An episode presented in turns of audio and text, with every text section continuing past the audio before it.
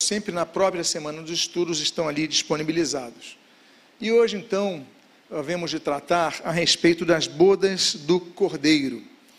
Quero lembrar aos irmãos que nós falamos sobre os eventos no céu consequentes ao arrebatamento da igreja. E colocamos esse, esse mapinha que você pode ver aí em tela, que nós falamos então que estamos vivendo atualmente no período da igreja, estamos aqui nesse período, em determinado momento que ninguém sabe, mas que os sinais apontam que será em breve, vai acontecer então o arrebatamento da igreja, que é a primeira fase da volta de Jesus, dar-se-á início ao tribunal de Cristo, então já falamos sobre as dispensações, já falamos sobre o arrebatamento da igreja, já falamos sobre a glorificação dos corpos.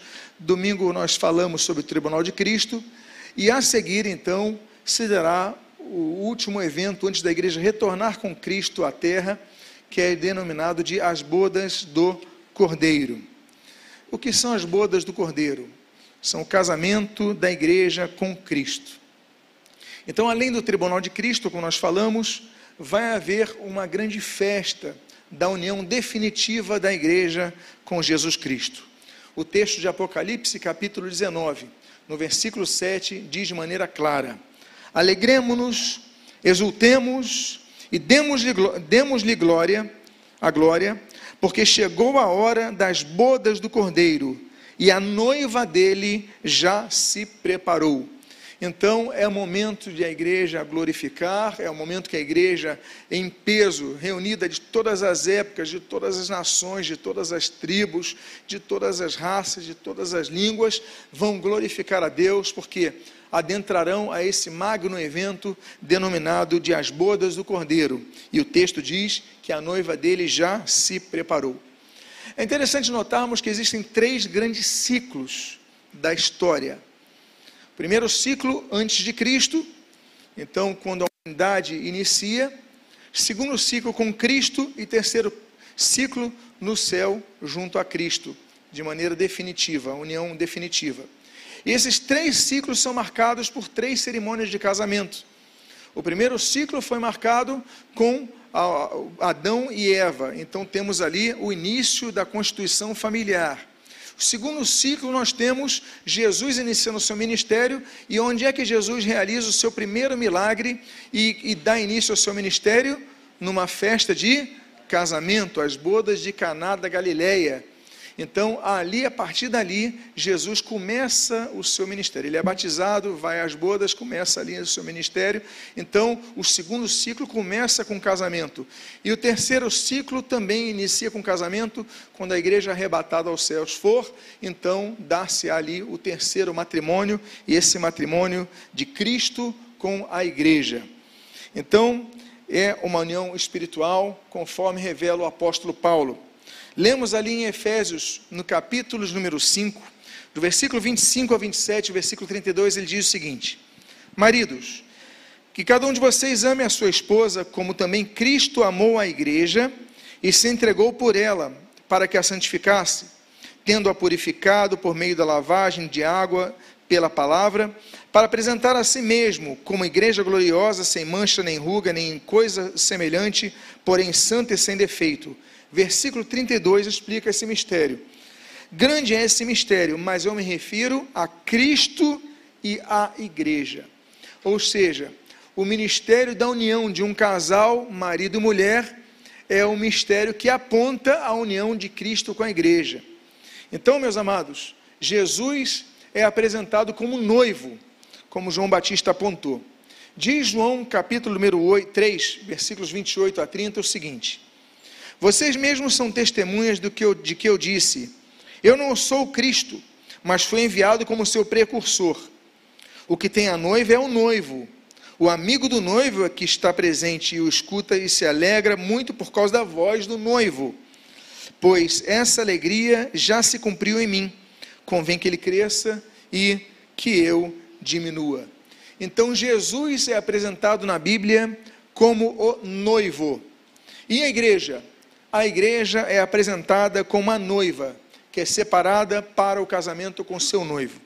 Diz a segunda carta aos Coríntios, no capítulo de número 11, no seu segundo versículo, o seguinte: Tenho zelo por vocês, com um zelo que vem de Deus, pois eu preparei vocês para apresentá-los como virgem pura a um só esposo, que é quem? Cristo.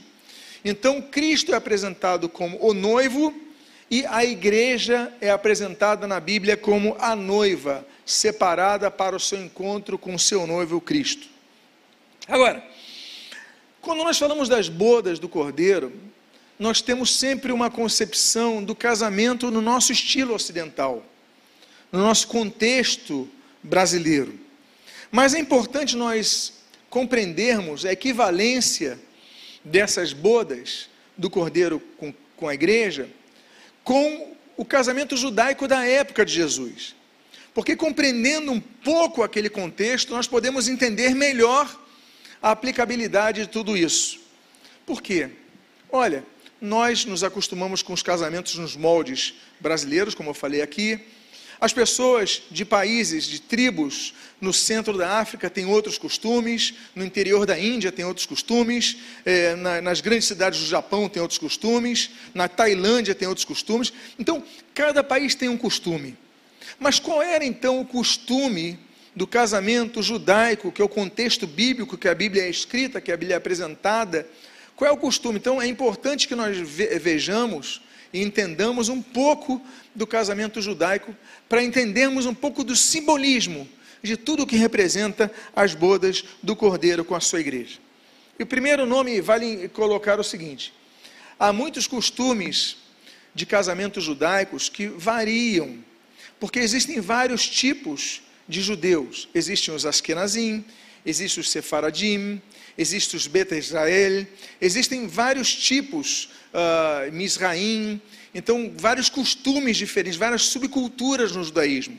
Mas nós vamos ver então a cultura, a cultura geral e especialmente vamos procurar extrair a cultura geral da época de Jesus na região da Judéia. Em primeiro lugar, vamos falar de uma pessoa chamada Shadham. Shadham que é uma pessoa que é o elo entre o noivo e a noiva.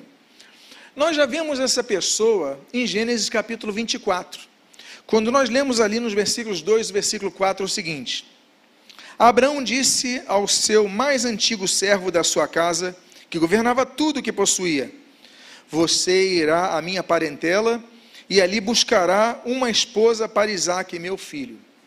Então, o que, que é o Shadham? é um, desde a antiguidade, era uma pessoa que nós podemos colocar aqui no nosso abrasileiramento de casamenteiro. Uma pessoa que vai buscar uma noiva para o noivo. Olha, nós tivemos oportunidade de, de algumas ocasiões nas caravanas em Israel, não sei quantos chegaram a ver, de notarem que nos restaurantes muitas vezes havia casais de, de pessoas se encontrando pela primeira vez.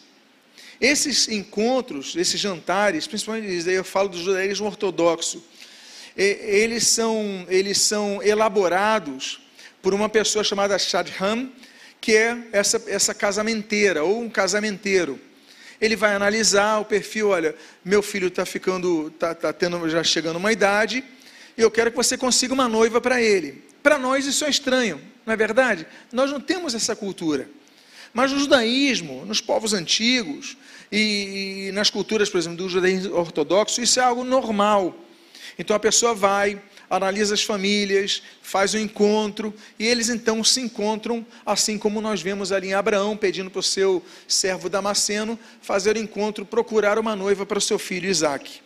Então, esse Shadchan, era o responsável por unir duas pessoas que não se conheciam.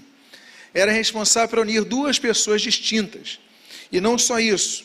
Nós vemos então nisso uma representação do papel do Espírito Santo. Por quê? Porque ele vem para unir duas pessoas que estavam separadas através da conversão, ser o elo de salvação entre o pecador perdido e o Senhor Jesus Cristo. A figura do Espírito Santo, ele faz então com que, através desse encontro, aquela mulher, aquele homem se tornem noivos e passam a fazer parte de uma só família. Veja o que diz Romanos capítulo 8, versículo número 15 a 17. Porque vocês não receberam o espírito de escravidão para viverem outra vez atemorizados, mas receberam o espírito de adoção por meio do qual clamamos Abba, Pai. O próprio Espírito confirma ao nosso espírito que somos filhos de Deus. E, se somos filhos, somos também herdeiros, herdeiros de Deus e co-herdeiros com Cristo. Se com ele sofremos, para que também com ele sejamos glorificados. Ou seja, duas pessoas diferentes, não se conheciam, vem o Shadham, ele marca um jantar entre eles, eles se conhecem, e havendo então anuência, concordância mútua, eles ficam noivos, e aí se casam e se tornam uma só família e passam a ser herdeiros, seus filhos passam a ser herdeiros dos bens de ambos, do sobrenome de ambos, enfim, passam a ser então detentores do, do, do título de uma família só. Agora, é importante dizer, apesar de costumeiramente o Shadran fazer esse, o sempre fazer esse encontro, mas é necessário, é importante que a noiva aceite o convite. Ela não é obrigada a aceitar o convite. Ou seja, ainda que seja um casamento arranjado, não é como nos moldes que nós estudamos nos livros de história, das alianças entre os, os principalmente os países europeus, né, que o, o príncipe casava com uma princesa e ela tinha que aceitar. Não, no judaísmo isso não existe. A noiva tem que aceitar. O próprio livro de Gênesis, no capítulo 24, diz isso, dos versículos 57 e 58. Veja só o que diz. Disseram: Vamos chamar a moça para ver o que ele diz. Chamaram, pois, Rebeca e lhe perguntaram: Você quer ir com este homem? E ela respondeu: Sim, quero. Então, é, tem que haver anuência dela, tem que haver concordância dela, tem que haver aprovação dela. Ela que vai decidir se vai ter ou não o casamento. O convite é feito, mas a decisão é dela. E a mesma coisa nós vemos em relação à igreja. A igreja recebe um convite maravilhoso, o convite de se casar com o noivo Jesus Cristo. Mas as pessoas têm que querer. As pessoas têm um livre arbítrio que se mantém de maneira efetiva nos dias atuais, é para que a pessoa possa então se encontrar com Cristo. Temos alguns textos, por exemplo, que muitos rejeitam a Cristo, muitos não aceitam o convite do Evangelho. Josué capítulo 24, no versículo 15, o já idoso então Josué, ele diz: Olha, mas se vocês não quiserem servir ao Senhor, escolham hoje a quem vocês vão servir. Então as pessoas tinham que escolher a quem eu servir. Deuteronômio capítulo 30, no versículo 19, nós lemos outro texto. A Bíblia diz: Hoje Tomo o céu, por, o céu e a terra por testemunhas contra vocês, que lhes propus a vida e a morte, a bênção e a maldição. Escolham, pois, a vida para que vivam vocês e os seus descendentes. Escolham, pois. Então as pessoas têm que escolher seguir a Cristo, escolher a vida para que vivam. Porque se não escolherem a vida para que vivam, elas então acolherão a morte, a morte espiritual e a seguir a morte eterna. Mateus capítulo número 23, no versículo 37, o Senhor Jesus ele diz o seguinte sobre Jerusalém: Jerusalém, Jerusalém, você que mata os profetas e apedreja os que lhes são enviados. Quantas vezes eu quis reunir os seus filhos? Olha, quantas vezes eu quis, Jesus querendo, vontade de Cristo, eu quis reunir os seus filhos, como a galinha junta os seus pintinhos debaixo das asas, mas vocês não quiseram. Então o convite é feito, mas ele não é imposto para a pessoa roboticamente aceitar o convite a Cristo. Jesus queria que muitos se salvassem, todos se salvassem, mas ali a Bíblia diz, vocês não quiseram. E por fim, João capítulo 1, versículos 1 e 12, 11 e 12 diz: Veio para o que era seu, e os seus não o receberam. Não receberam. Mas a todos, esse mais importante, mais a todos quanto receberam, deu-lhes o poder de serem feitos filhos de Deus, a saber, os que creem em seu nome. Ou seja, aqueles que o receberam se tornam filhos de Deus. Agora voltamos ao casamento judaico. Existem duas fases no casamento judaico, que são Kishuim e Nissuim. São duas fases distintas. Atualmente, os judeus, na modernidade, os judeus, eles só fazem uma cerimônia de casamento. Mas até o século XI, o casamento, então falamos da época de Jesus, da época dos apóstolos, da época da patrística, época, enfim, da, da igreja antiga, então, da, da, do judaísmo antigo, melhor dizendo, perdão, mas eles então adotavam duas cerimônias diferentes, Kisuim e Nissuim. Pois bem, vamos falar da primeira fase do casamento judaico antigo, que é o Kisuim. O Kisuim representa o noivado. É quando os noivos eles são consagrados um ao outro. Por isso que Kisuim significa isso, dedicação, consagração, quando você é Vou, vou, usar um termo que algumas Bíblias colocam, né, prometido em casamento, né, alguns já leram essa terminologia, ou seja, comprometido em casamento, é um comprometimento, o nome disso é Kisuim, na, na, no judaísmo antigo. Pois bem, esse Kisuim, eles então, eles vão, eu vou falar já sobre a Ketubá, vocês vão entender melhor, mas esse Kisuim, eles têm alguns eles recebem algumas orientações quando vão se noivar. É interessante notar que na Bíblia não acontecem namoros. Então há a apresentação, volta a dizer, os costumes da época, as tradições antigas, eles são apresentados e aí há um noivado. Só que nesse noivado algumas regras são ditas.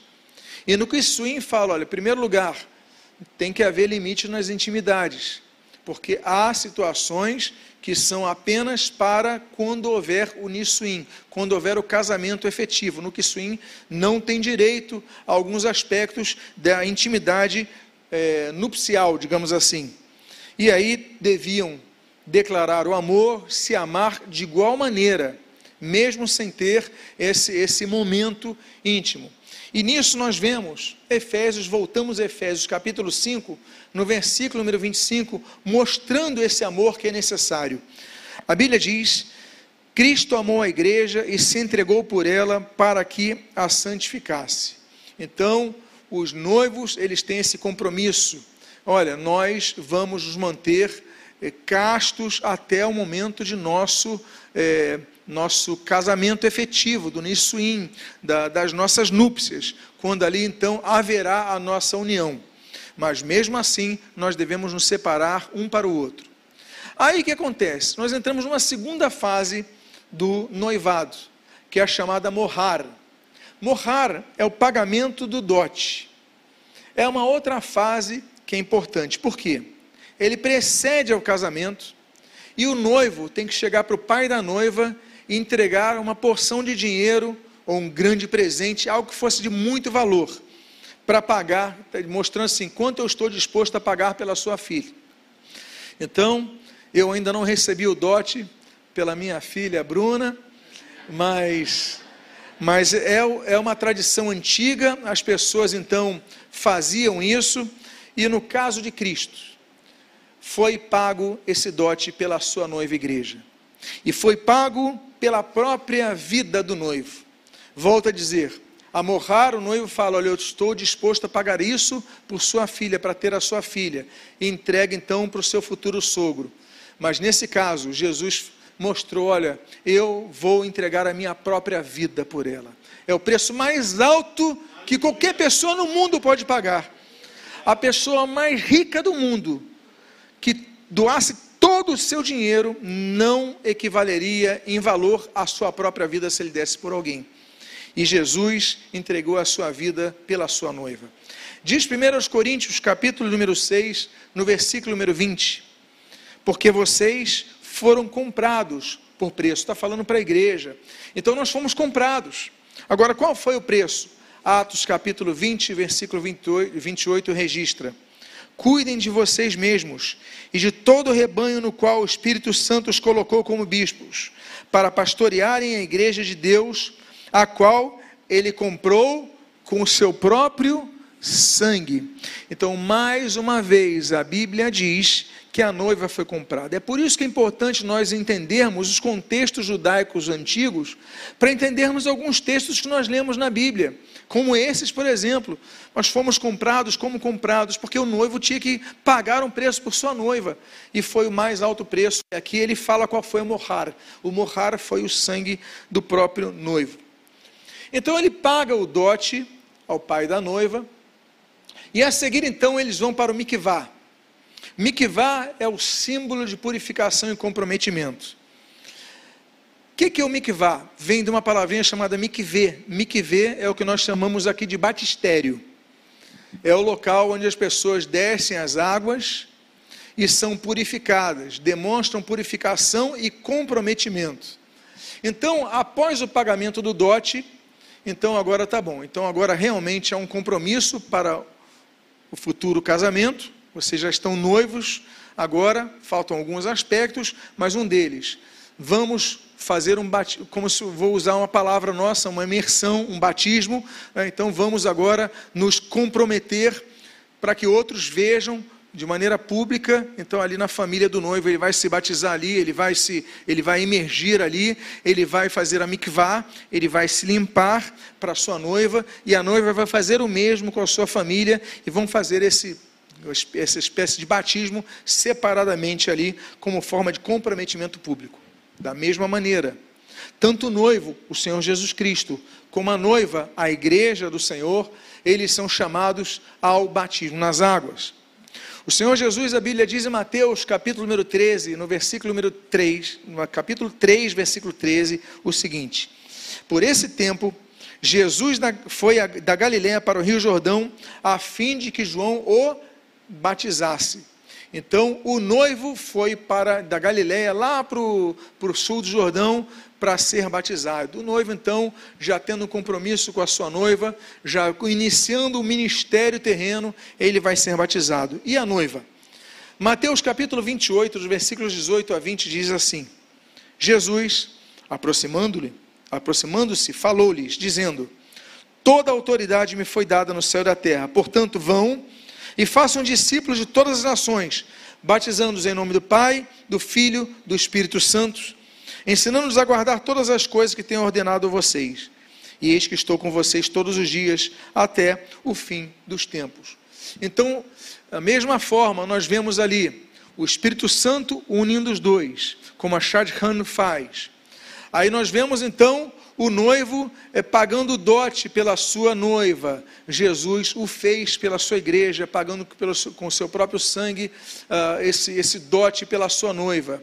Agora nós vemos a mikvah, Jesus é batizado no início do seu ministério, ou seja, no início do noivado, que coisa linda. E a sua noiva é chamada, vocês também têm que se batizar, e a noiva também é batizada. E agora? O que, que falta para terminar essa formalização do noivado?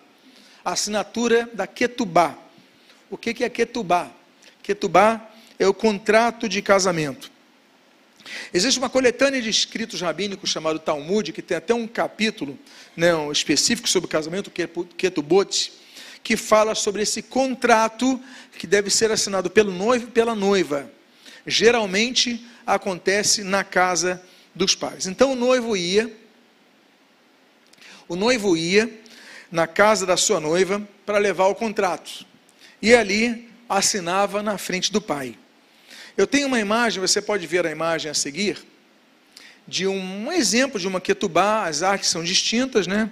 Mas aqui está um exemplo, e você vê então o comprometimento entre ambos, dentre os quais que eu já citei, para, né, vão se guardar até o Nissuim, até o outro momento, então esse daqui é uma ketubá de casamento.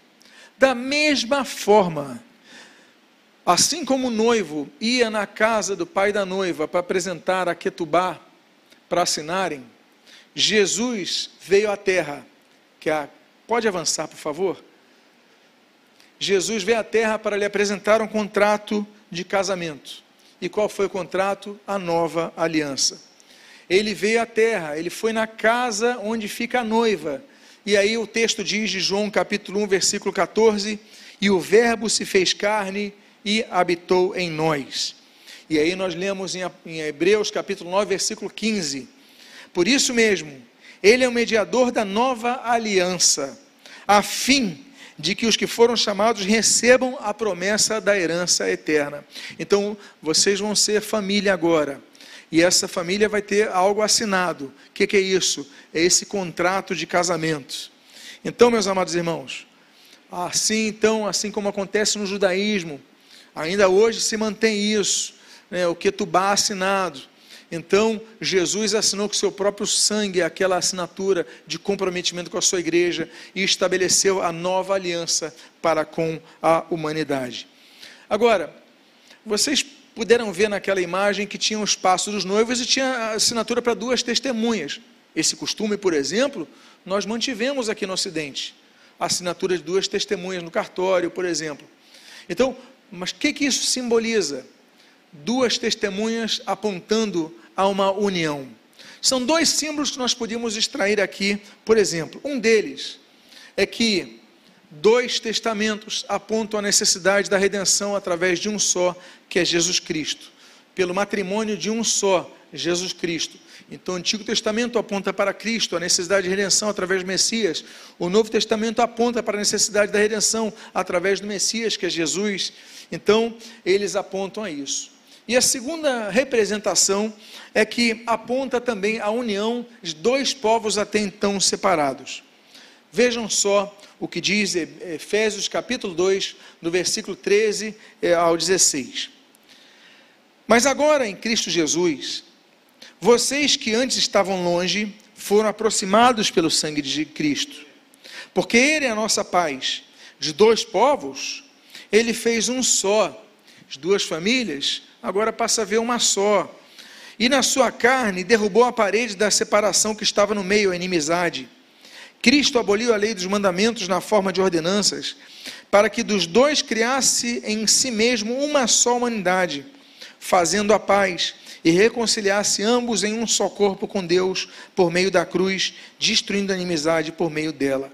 Então, essas duas assinaturas apontam as duas alianças que eh, se unificam em Cristo aponta ao fato de dois povos distintos que se unem em Cristo. Aponta, no caso do judaísmo, olha, somos testemunhas, um é testemunho da família do noivo, outro testemunho da família da noiva, mas nós apontamos que agora eles fazem parte apenas de uma família. Que coisa bonita, nós vemos mais uma representação bíblica. E agora o que acontece com o casal? Bom, ele já pagou a muhar, né, já, já pagou o seu dote, nós já temos então a Ketubá assinada, o contrato de casamento assinado, e agora é momento do noivo ir preparar o lar do casal. Ou seja, a partir de agora, já assinou o contrato, as testemunhas já, já, já assinaram ali, então tá bom, agora eu vou preparar um lugar para estar com a minha noiva. E não é uma coisa tão bonita que nós lemos na Bíblia sobre isso? Porque João capítulo número 14, nós lemos versículo 2 a 3 o seguinte: na casa de meu pai há muitas moradas. Se não fosse assim, eu vos teria dito, pois vou preparar-vos lugar. Jesus falando para a sua igreja. Vou preparar-vos lugar, e se eu for e vos preparar um lugar, virei outra vez. Olha, falando a sua volta, e vos levarei para mim mesmo. Olha, falando da tomada da igreja, para que onde eu estiver, estejais vós também, falando do encontro do noivo com a sua noiva, nessa união do lar que ele já foi preparar para nós. Então, quando nós entendemos esse contexto do casamento judaico, a gente entendendo vários aspectos que apontam para o casamento de Cristo com a sua igreja, do noivo com a sua noiva. Bom, já se pagou o dote, já se, já se fez o mikveh, já, já se batizaram, já, já assinaram o contrato de casamento, né, já preparou um lar, agora está na hora de quê? Buscar as vestes nupciais. Ou seja, está na hora de se prepararem para o grande momento do, a, da, da, da, da preparação da roupa da noiva. Então a igreja, ela já foi arrebatada no período para o casamento. estou falando aqui então já do período pós-arrebatamento. A igreja já tendo sido arrebatada e adornada com seus galardões que nós tratamos na semana passada, então ela estará pronta para adentrar as bodas, porque você só adentra as bodas com as vestes nupciais. E é o que nós lemos em Apocalipse, no capítulo 19, no versículo 7 e 8, o seguinte: Alegremos-nos, exultemo-nos, exultemos e demos-lhe a glória, porque chegou a hora das bodas do Cordeiro, e a noiva dele já se preparou. A ela foi permitido vestir-se de linho finíssimo, resplandecente e puro, porque o linho finíssimo são os atos de justiça dos santos. É com base nesse texto que nós entendemos que as bodas do Cordeiro, elas acontecerão após o tribunal de Cristo. Porque no tribunal de Cristo, como nós estudamos no domingo passado, é o tribunal onde a noiva vai se ataviar, vai receber o seu galardoamento, vai receber o seu coroamento, vai, vai, vai, vai receber, si, o seu adorno para um momento que seria esse. E o texto diz: olha, vocês então já podem entrar nas bodas do cordeiro, porque vocês já estão preparados. Então, mais uma vez, nós vemos a preparação nesse período do Kisuim vocês lembram então que nós falamos de duas etapas do casamento judaico antigo? O Kisuim e o Nisuim. Nós falamos do Kisuim, que é o período do noivado. Acontece a Ketubá, já falei sobre, já falei sobre as etapas do que acontece no Kisuim. E agora então chegou o Nisuim. Chegou o dia do casamento. Tempos depois do Kisuim acontecer, geralmente em menos de um ano, um ano, um ano e pouco, não passa muito disso. Então acontece o Nissuim, acontece a cerimônia de casamento. Então, ali a Ketubá é lida, é apresentada, ela já foi assinada, então ela é apresentada aos convidados. Porque a Ketubá ela foi, foi ali assinada numa cerimônia é, familiar, restrita, e agora tem a festa do casamento. Então, eles geralmente, é o costume de cada um, é, costumes alguns variáveis no judaísmo, mas eles leem a Ketubá. E agora chegou o momento, depois lida a Ketubá, dá dar-se uma palavra aos noivos, como acontece nas cerimônias normais, nós vamos então para o momento da rupá. A rupá é a tenda do casamento. Você pode ver a imagem de uma, uma rupá, essa é uma rupá juda, tradicionalmente judaica, claro que tem as suas formas, é uma tenda de casamento, e tem outra imagem que você pode ver a seguir, de, dos noivos debaixo de uma rupá com flores, e atrás você está vendo uma ketubá, estão vendo? Conseguem ver na imagem? É o contrato de casamento, então o que, que esses noivos fizeram? Eles colocaram uma moldura para todo mundo ver o contrato de casamento ali deles. Enfim, chegou o grande dia. O dia da cerimônia dos noivos, eles não se veem. A noiva, inclusive, tem um véu que depois vai ser levantado. Mas eles não se veem, mas eles sabem que estão ali. Eles sentem a presença um do outro. O noivo tem o seu coração acelerado. A noiva tem o seu coração acelerado. Mas eles estão distantes entre si. E o que, que acontece? O noivo, então, ele entra na rupá. Ele primeiro entra na rupá, é o primeiro que entra debaixo daquela tenda. E aí, quando chega o momento de a noiva começar a se movimentar, o que, que o noivo faz? Ele dá os seus passos para frente para receber a sua noiva, para que juntos eles entrem na rupá. E aí nós vemos mais uma vez Jesus Cristo elevado aos céus, elevado a Rupá celeste, para depois voltar para buscar a sua igreja. Veja que diz Atos, capítulo número 1, os versículos 9 a 11. Depois de ter dito isso, Jesus foi levado às alturas, à vista deles, e uma nuvem o encobriu dos seus olhos. E, estando eles com os olhos fixos no céu, enquanto Jesus subia, eis que dois homens vestidos de branco se puseram ao lado deles e lhes disseram: Homens da Galileia, porque vocês estão olhando para as alturas? Esse Jesus que foi levado do meio de vocês para o céu, virá do modo como vocês o viram subir. É interessante notar que aparecem dois homens. Quantas testemunhas precisava na Ketubá? Duas testemunhas.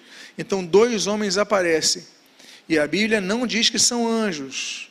Não usa a palavra angelos. Fala, dois homens aparecem. E eles aparecem e eles falam que nós acabamos de ler, olha, Jesus, esse mesmo Jesus foi levado do meio de vocês para o céu, virá do modo que vocês o viram subir. Ou seja, ele entrou na rupá celeste. Mas da mesma maneira que vocês viram ele entrando na rupá, eu fico imaginando a noiva vendo ele entrar na rupá ali, em algum aposento, então ele vai dar os seus passos para buscar a sua noiva, para que entrem juntos na rupá. E aí nós vemos esse texto acontecendo quanto ao arrebatamento na igreja. 1 Tessalonicenses, capítulo de número 4, versículos 16 e 17, diz: Porque o Senhor mesmo, dada a sua palavra de ordem, ouvida a voz do arcanjo e ressoada a trombeta de Deus, descerá dois céus. Olha ele então saindo da rupá para receber a sua noiva. Descerá dos céus, e os mortos em Cristo ressuscitarão primeiro. Depois nós, os vivos que ficarmos, seremos arrebatados juntamente com eles entre nuvens para o encontro com o Senhor nos onde? Nos ares. Então o noivo sai da rupá, vem receber a sua noiva para que junte, juntos entrem na rupá. Então, eh, juntamente com eles entre nuvem para o encontro com o Senhor nos ares e assim estaremos para sempre com o Senhor. E eu quero dizer uma coisa para vocês. Não existe divórcio nesse casamento.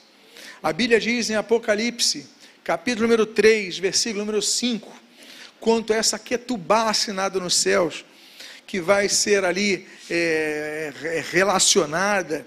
É, a Bíblia diz: o vencedor será assim vestido de branco. Olha a apresentação da noiva. Né, o vencedor, como a noiva de Cristo, será vestido de branco, e de modo nenhum apagarei o seu nome do livro da vida. Glória a Deus por isso. A noiva, então, vai ser um casamento perpétuo. Agora vamos à última parte do casamento. E a última parte é quando as pessoas gritam Mazel Tov, Mazel Tov. E ali então nós damos o início às celebrações das bodas, das festividades do casamento. Então os noivos recebem palavras de bênção, como nós já falamos aqui, então é trazida uma palavra. Antigamente os casamentos duravam sete dias, era uma média dos padrões antigos. Hoje o casamento é feito, feito apenas num dia. Então, como eram sete dias, eram declaradas sete bênçãos, né, que eles chamam de Sheva Berachot. Então, sete bênçãos. Mas agora fazem tudo isso numa cerimônia só. Mas após as palavras de bênção que são dadas aos noivos, então os noivos debaixo da rupá, então é entregue ao noivo um cálice. O que, que ele faz? Ele bebe o cálice. Depois que ele bebe, ele entrega para sua noiva. E ela bebe o cálice, demonstrando que? Comunhão entre eles, como um só corpo que vai se unir. E nisso, depois disso, é que são feitas as celebrações. Depois disso é que são feitas as festividades. Mas o noivo toma do cálice, dá para sua noiva, ela toma do cálice, e nós observamos então o momento da ceia, como nós participamos nessa manhã é o momento que nós demonstramos a comunhão que nós temos, noiva e noivo, igreja e o Senhor Jesus Cristo. E o texto diz, em Mateus 26, que nós até lemos há pouco tempo, lemos apenas um versículo, mas eu vou voltar a esse texto, esse capítulo, só que eu vou ler os versículos 27 a 30. A seguir, Jesus pegou um cálice e, tendo dado graças aos seus, seus discípulos, igual no, judaí, no casamento judaico, Primeiro o noivo bebe do cálice, depois dá a sua noiva. Primeiro Jesus bebeu do cálice, depois entregou aos seus discípulos. Continua o texto dizendo: Bebam dele todos, porque isto é o meu sangue, o sangue da aliança derramado em favor de muitos para a remissão de pecados.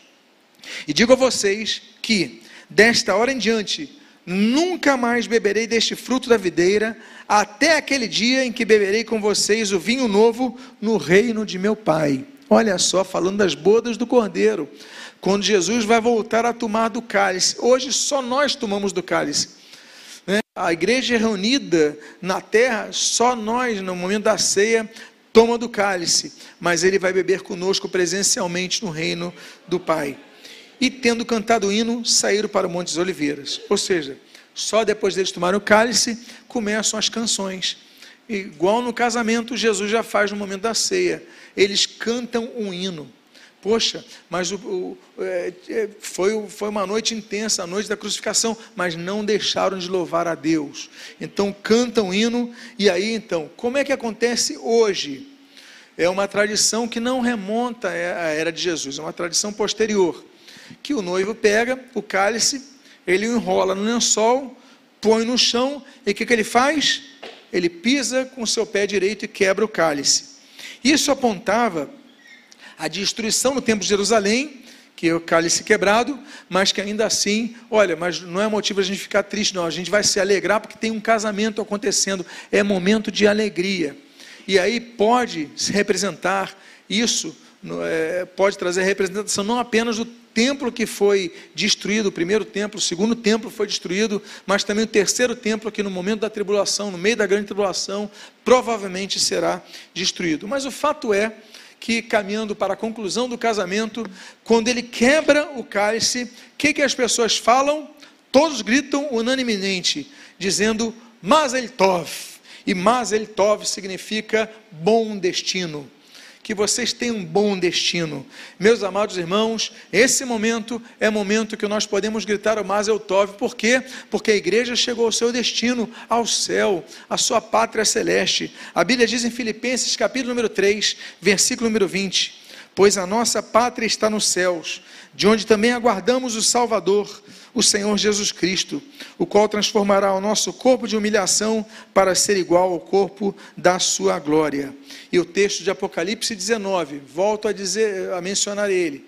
No versículo 7 diz: Alegremos-nos, exultemos e demos-lhe glória, porque chegou a hora das bodas do Cordeiro e a noiva dele já se preparou. Amados irmãos, nós vimos então no estudo de hoje sobre as bodas do Cordeiro esse momento ímpar, esse momento glorioso da igreja, quando nós havemos de celebrar, já, já estamos no período do Kissuim, e vamos então adentrar para o período do Nissuim. Já estamos no noivado, somos a noiva de Cristo, mas então nos tornaremos definitivamente a esposa de Cristo, a igreja do Senhor Jesus Cristo. E falamos então, nesses estudos, nesses últimos estudos, sobre os eventos que vão acontecer no céu.